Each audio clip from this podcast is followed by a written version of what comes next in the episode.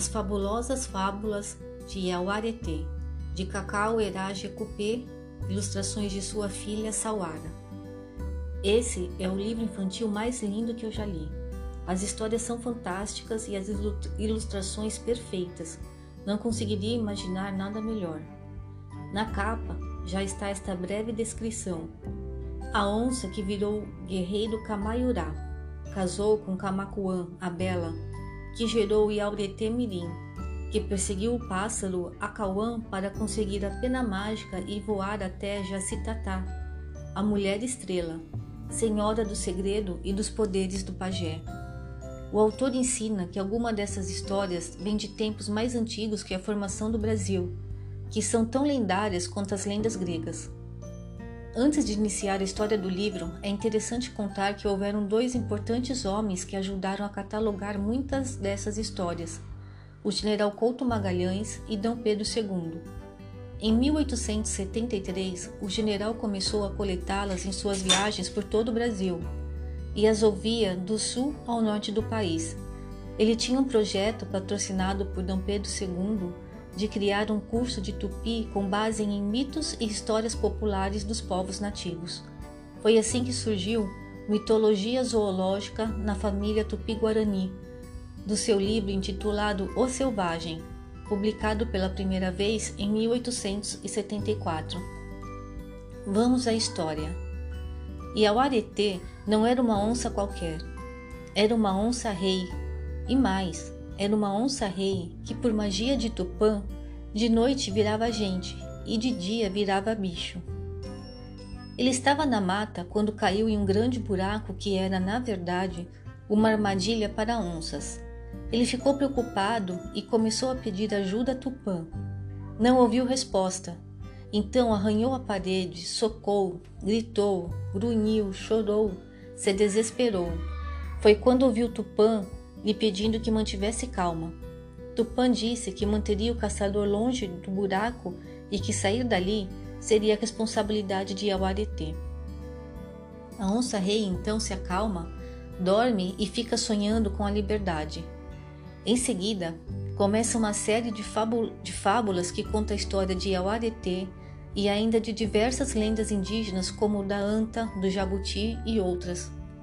Mostra como Iauaretê conheceu, namorou e casou-se com a linda Camacuã. Fala sobre seus filhos Juruá e Iauaretê Mirim, suas aventuras e desventuras, além da busca de Iauaretê Mirim para encontrar a mulher estrela, se tornar um pajé e vingar a morte de sua mãe. Embora este livro apareça como literatura infanto-juvenil, qualquer adulto que o ler também se apaixonará a nona edição de 2020 da editora Peirópolis está linda. Foi muito bem elaborada. As ilustrações da jovem Sawara, filha de Cacauerá, são uma preciosidade. Elas são alegres, coloridas e deram uma identidade única ao livro. Neste podcast você não encontrará o resumo do livro. Só a leitura poderia transmitir a emoção e delícia de ter uma obra como essa em mãos. Contudo, lá vai a leitura de uma das histórias. E ao aretê e o jabuti. Estava lá o jabuti cutucando com uma vara de bambu uma jabuticabeira para colher alguns frutos para o seu almoço, quando sentiu um bafo faminto de onça no cangote. Isso! Come suas frutinhas, que eu sou uma onça que adora jabutis com sabor de frutas, disse a onça-rei e ao aretê, lambendo os beiços. Pronto, tudo, tudo estava indo tão bem.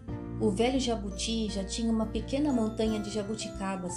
Iria depois sentar no pé da árvore e ficar lá, meditando sobre a vida e saboreando sossegado seu almoço.